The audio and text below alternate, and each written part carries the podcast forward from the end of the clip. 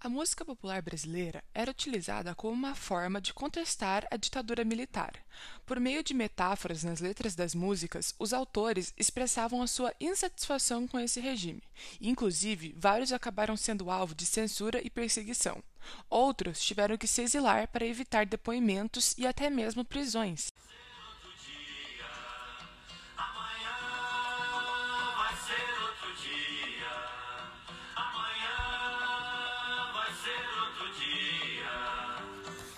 Hoje você é quem manda, falou, tá falado, não tem discussão, não.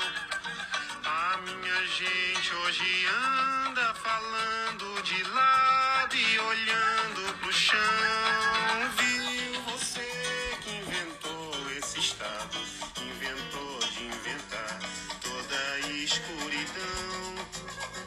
Chico Buarque, um cantor e compositor carioca, possui uma das maiores obras voltadas para a crítica à ditadura. Com seu posicionamento político, ele precisou se autoexilar em Roma no ano de 1968. Em 1970, Chico Buarque lançou a música Apesar de Você, que em seu primeiro verso faz referência a um possível fim do regime. A censura não percebeu as mensagens escondidas pelas metáforas e interpretou que a música retratava uma simples briga de casal, afinal, o ritmo da música era o samba. Outro exemplo é a música Cálice, escrita por Gilberto Gil em parceria com Chico Buarque. Ela foi composta em 1973, mas só foi liberada pela censura em 1975. A metáfora utilizada diz respeito tanto ao momento vivenciado na época, quanto ao momento em que Jesus Cristo suplica ao Pai para que afaste dele o cálice, sabendo que seria amor. Também tem-se um duplo sentido na pronúncia da palavra cálice, que pode ser entendida como o verbo calar-se.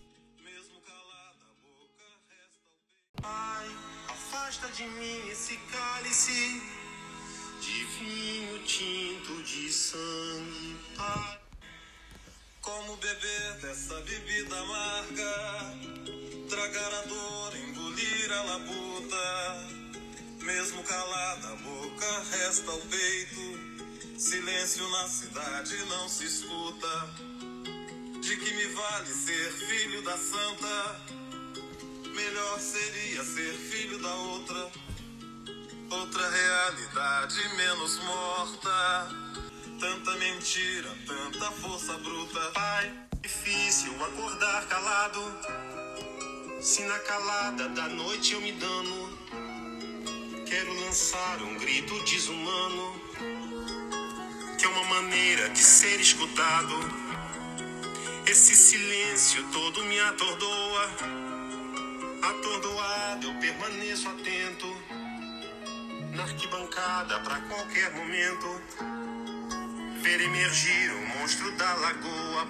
Esse assunto voltou a ser discutido atualmente devido a uma série de fatores. Entre eles, temos a saída do ministro da Defesa de seu cargo, alegando que as ideias do atual presidente não estão de acordo com as suas.